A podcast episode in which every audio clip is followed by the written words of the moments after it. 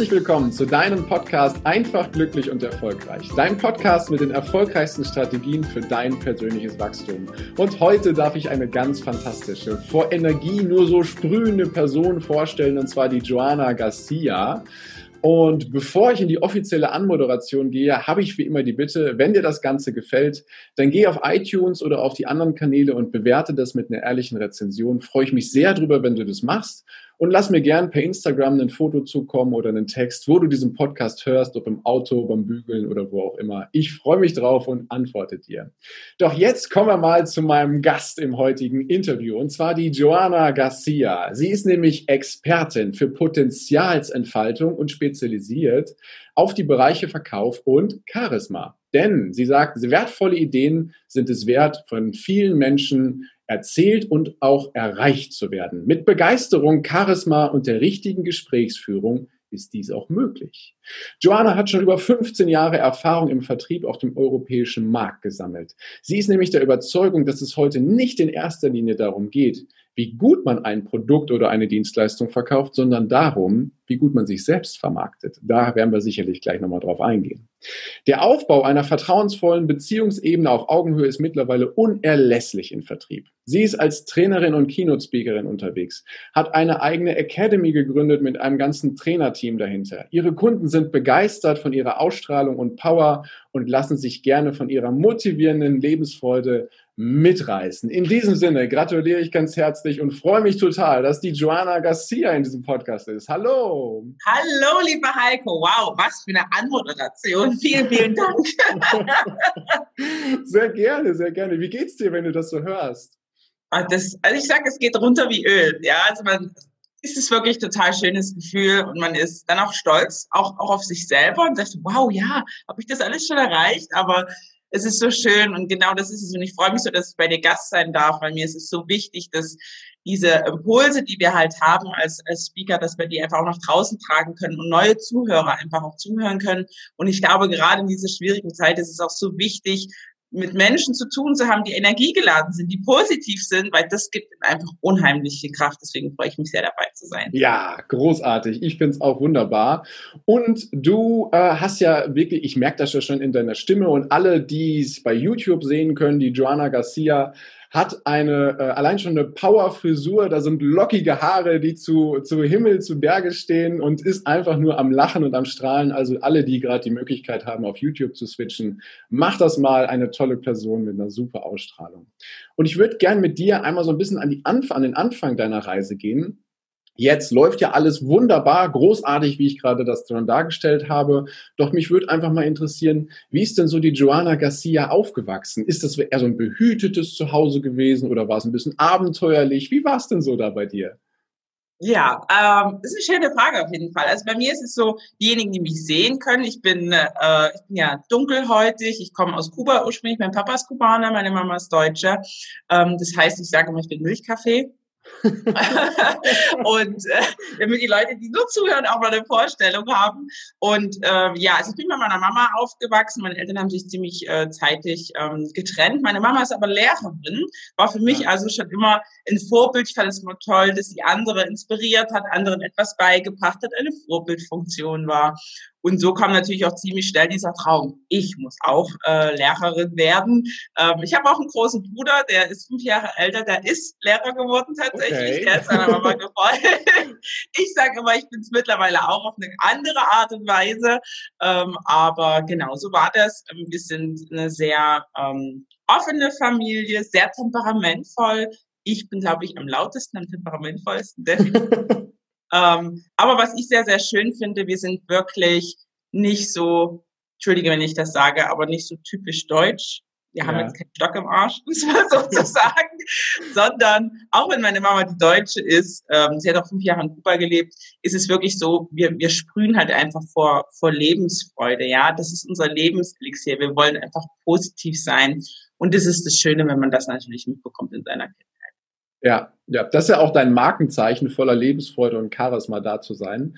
Doch da ist ja schon ein kleiner Sprung zwischen, ne? zwischen dem Wunsch, ich möchte auch Lehrerin werden, klassische Struktur, festes System, äh, und dann die Tatsache, was du heute machst und in den Vertrieb zu gehen. Wo war denn, war, wo war denn da der Punkt, wo du gesagt hast, mh, hm, also das Ziel mit einer Lehrerin ist irgendwie doch nicht so ganz meins. Hast, kannst du dich daran erinnern, wo da so ein, so ein Meilenstein bei dir war? Ja, absolut. Also Du musst für mich wissen, Heiko, ich bin eine kleine Rebellin und ich stehe auch dazu. Ganz zum Leide meiner Mutter. Ähm, das heißt also, bei mir war es wirklich so, ich habe das mir angeschaut und als ich noch ein kleines Kind war, war es, also ich bin 32, ähm, war es so, dass man, dass ein Lehrer noch eine totale Respektsperson war. Ja, so, und dann habe ich anhand meiner Mutter natürlich gesehen, wie sich die Schüler verändern, wie es ist mit dem Respekt, wie die Burnout-Rate bei Lehrern steigt. Und dann habe ich mir das System mal ganz genau angeschaut. Und ähm, dann war eigentlich ziemlich schnell klar, ich habe ähm, normal ähm, mittlere Reife gemacht, dann bin ich aufs berufliche Gymnasium gegangen, mein Abitur nachzuholen. Und dann kam ich an so einem Punkt, wo ich gesagt habe, will ich das wirklich? Wozu brauche ich das jetzt? Ich war schon immer, immer, ich wollte Geld verdienen. Ich habe auch dann schon Geld verdient nebenbei. Ähm, und dann war wirklich so ein Punkt, dass ich mich gefragt habe, will ich wirklich studieren? Will ich jetzt fünf Jahre meiner Zeit auf so einer Bank sitzen, um dann das und das Geld zu verdienen? Das waren meine Gedanken, die ich hatte ja. mit 17, 18 Jahren. Und dann, dann kam ein Schluss, dass ich gesagt habe, nein, das will ich nicht. Und dann habe ich mein Abitur abgebrochen, tatsächlich. Ehrlich? Und ja, ja, ich war in der zwölften Klasse. Also es gab ja von 13 Klassen und insgesamt war ich in der zwölften Klasse und habe gesagt, okay, nein, ich will es nicht. Und ich wusste, ich war schon immer ein sehr kommunikativer Mensch, sehr, sehr, sehr zielstrebig und habe dann äh, für mich halt einfach gesagt, okay, ich weiß, dass ich mit dem, mit meiner Gabe, die ich habe, ja, Menschen zu begeistern und gut reden zu können, ähm, war auch immer Klassensprecherin alles, habe also die Menschen auch immer gerne angeführt, gesagt, irgendwas in der freien Wirtschaft kriege ich schon da draußen ähm, und bin dann aber nach dem Abiturabbruch auch direkt in die Selbstständigkeit gegangen. Okay. 18 okay. Jahren. Bevor wir da einsteigen, liebe Joanna, äh, kurz mal eine Frage. Wenn du in der 12. Klasse gesagt hast, so Schule, danke, es war schön, jetzt nicht mehr, wie hat dein Umfeld reagiert? Wie hat deine Mama reagiert? Wie, wie, wie war das?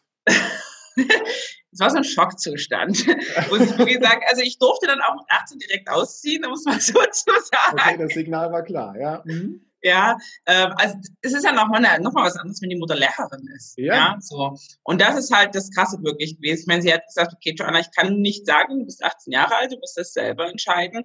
Sie hat totale Angst gehabt natürlich, weil in ihrem Kopf die Struktur war, wie man das halt von früher kennt. Man braucht eine gute äh, Schulausbildung, man braucht eine normale Ausbildung oder am besten Studium, damit man irgendwann mal was werden kann.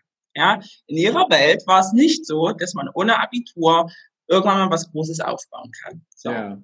Umso glücklicher und stolzer ist sie jetzt natürlich, wenn sie sieht, was ich gemacht habe daraus. Oh, ja? ja. Ähm, aber man, äh, das, ich sage mal, es braucht immer den ersten, der ausbricht aus der Struktur. Und das war ich. Okay. Wow. Und den Mut, den hast du aus der Rebellion genommen. Die Kraft hast du quasi so aus dem Temperament genommen, zu sagen, so, nee, das ist nichts für mich. Äh, das, was ich hier gerade erlebe, ich nehme einen anderen Weg. Ne? Genau, also bei mir, du musst wissen, mein Motto ist anders sein als andere. Das ist für mich ein ganz, ganz wichtiges Thema, weil es mich halt aber auch begleitet hat, weil ich bin im Osten aufgewachsen. Ähm, also ich komme ursprünglich aus der Nähe von Dresden. Ich komme eigentlich aus Dresden, bin jetzt außerhalb gezogen, muss man okay. sozusagen. Und es war nicht immer einfach als Dunkelhäutige. Ja, ich, ich bin ja. immer aufgefallen. Es ist nicht wie in Stuttgart oder in Köln, wo es ganz, ganz viele äh, ausländische Bevölkerung gibt. Das gab es ja einfach nicht. Und deswegen wurde ich natürlich auch angefeindet hier ähm, in Dresden und hatte immer eine Herausforderung. Ich wusste immer, ich bin anders. Und ich habe das irgendwann aber gewandelt, nicht aus dem Negativen einfach ins Positive und habe gesagt, ja, es ist gut so, ja. dass ich anders bin und ich stehe auch dazu. Und genau das macht mich jetzt auch aus, weil ich möchte gerne authentisch sein. Ich bin so, wie ich bin. Ich bin ein lauter Typ. Ich bin ein verrückter Typ. Ich strahle einfach, ja, auch wenn ja. alle anderen irgendwie ein Gesicht ziehen. Und das ist okay. Und das ist so wichtig. Und, und das war für mich einfach auch so jetzt eine absolute Motivation zu sagen, hey, ich möchte dir draußen zeigen, egal wie du bist, egal was auch anders an dir ist, egal wenn die Gesellschaft es auch nicht akzeptiert, mach trotzdem genauso weiter, wenn es sich richtig für dich anfühlt. Wow. Woher nimmst du diese Kraft? Also gerade auch dann in der Zeit, die du gerade beschrieben hast, wenn, wenn ähm, das Umfeld außen, wenn du durch die Stadt gehst, du vielleicht irgendwie blöde Botschaften hörst, angefeindet wirst. Woher hast du diese Kraft genommen, die Power zu nehmen, zu sagen, ich nutze jetzt genau diesen Moment, genau diese Tatsache, dass ich anders bin und mach was draus? Also ich glaube, es kam wirklich erst später. Ja, als Kind, als Jugendliche äh, kam das jetzt nicht so. Ja, ja. Ähm, das kam wirklich erst später. dass ich irgendwann das für mich erkannt habe und einfach gesagt habe, nee, hey, ich bin so, wie ich bin und ich weiß, dass ich liebenswert bin, wobei ich ganz, ganz lange auch einen, einen extremen Glaubenssatz hatte. Ja, ich habe ja irgendwann eine Persönlichkeitsentwicklung äh, später angefangen, ja. ähm, wo ich festgestellt habe, dass es doch tief verankert war. Ich habe halt immer gedacht, ich bin, ich bin es nicht wert, geliebt zu werden. Das war mein. Glaubenssatz, mein Top 1, Nummer 1 Glaubenssatz, ja. weil ich halt wusste, ich bin anders. Und irgendwann habe ich es halt wirklich umgewandelt. Und da später habe ich mir wirklich erst diese, diese Kraft genommen, das umzuwandeln. Ich habe erst die Persönlichkeitsentwicklung gemacht und dann habe ich gesagt, okay, ich gehe raus und möchte gern anderen Menschen helfen. Und ähm, das war wichtig. Aber ich muss auch dazu sagen, zusätzlich, dass ich ja auch noch Rebellin war. Ich habe da immer alles anders gemacht. Ich bin mit 18 nicht nur in die Selbstständigkeit gegangen, sondern ich habe mit 18 bin ich auch noch schwanger geworden ähm, ah, und habe okay. mit 19 ein Kind bekommen, mein Sohn. Das heißt, also wir waren wirklich immer alles ein bisschen anders und total verrückt. Und das war für mich aber auch wichtig, meinem Sohn diese Möglichkeit zu geben und zu zeigen, hey, es ist vollkommen in Ordnung, dass wir anders sind. Ja. ja genau. Oh wow. Und das ist natürlich dann eine besondere Herausforderung gewesen. Ne? Du, erstmal von zu Hause weg. Gut, das geht als Rebellin vielleicht ganz gut in dem Moment. Dann zu sagen, ich steige jetzt in der Selbstständigkeit ein und dann kommt noch äh, ein Kind auf die Welt. Ja. Wow, wie hast du das denn in dieser Zeit gemanagt? Wie, wie hast, wo hast du, ne, die, Frage, die Frage habe ich schon gestellt, woher du diese Kraft nimmst, aber ich glaube, sie kommt immer wieder. Äh, ja. äh, wie, wie hast du das da gemanagt? So schnell, weil du bist ja jetzt 32, hast du gesagt, mhm. so schnell so ein tolles Business aufzubauen und auch so ja, ähm, für dein Thema zu stehen?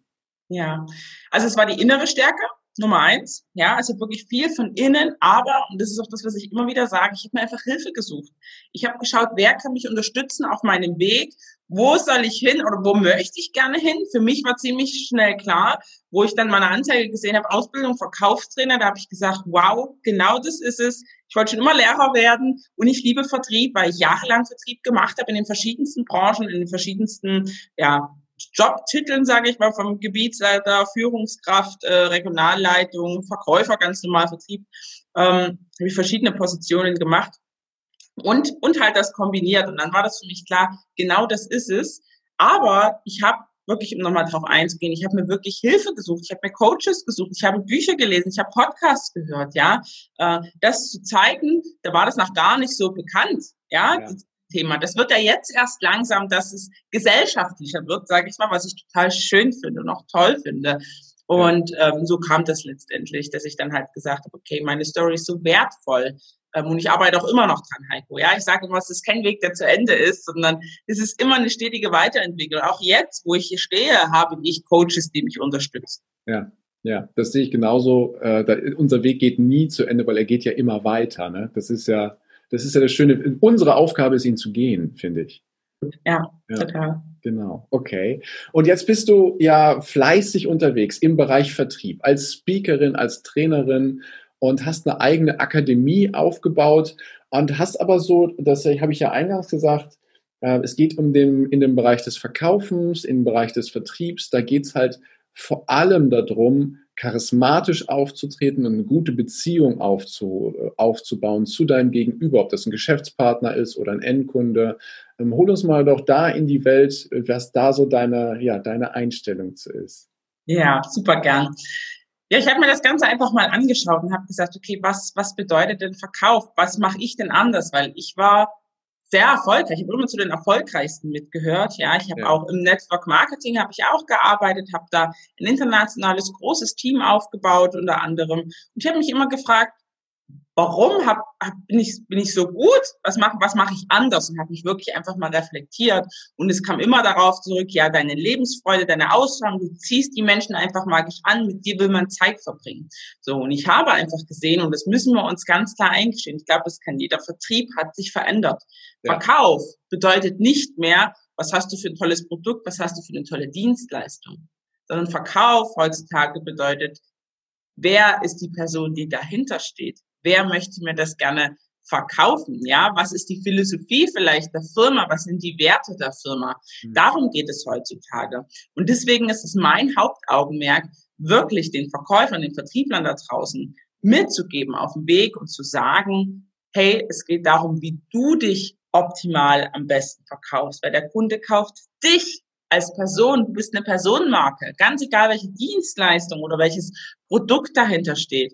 Ich sage immer, der, der Kunde muss Fan von dir sein. Und das ist das, was, was mein Ziel ist. Und letztendlich sage ich immer, egal ob privat, beruflich, du verkaufst dich jeden Tag selber, ganz egal, ob du in einem Business bist, wo du tatsächlich was verkaufst oder ob du nur vielleicht jemandem einen Gefallen bittest oder jemanden zum Date ausführen möchtest. Man verkauft sich ja selber und es funktioniert einfach besser, wenn man eine gewisse Ausstrahlung hat, charismatischer ist, ja. Ja, In der Tat.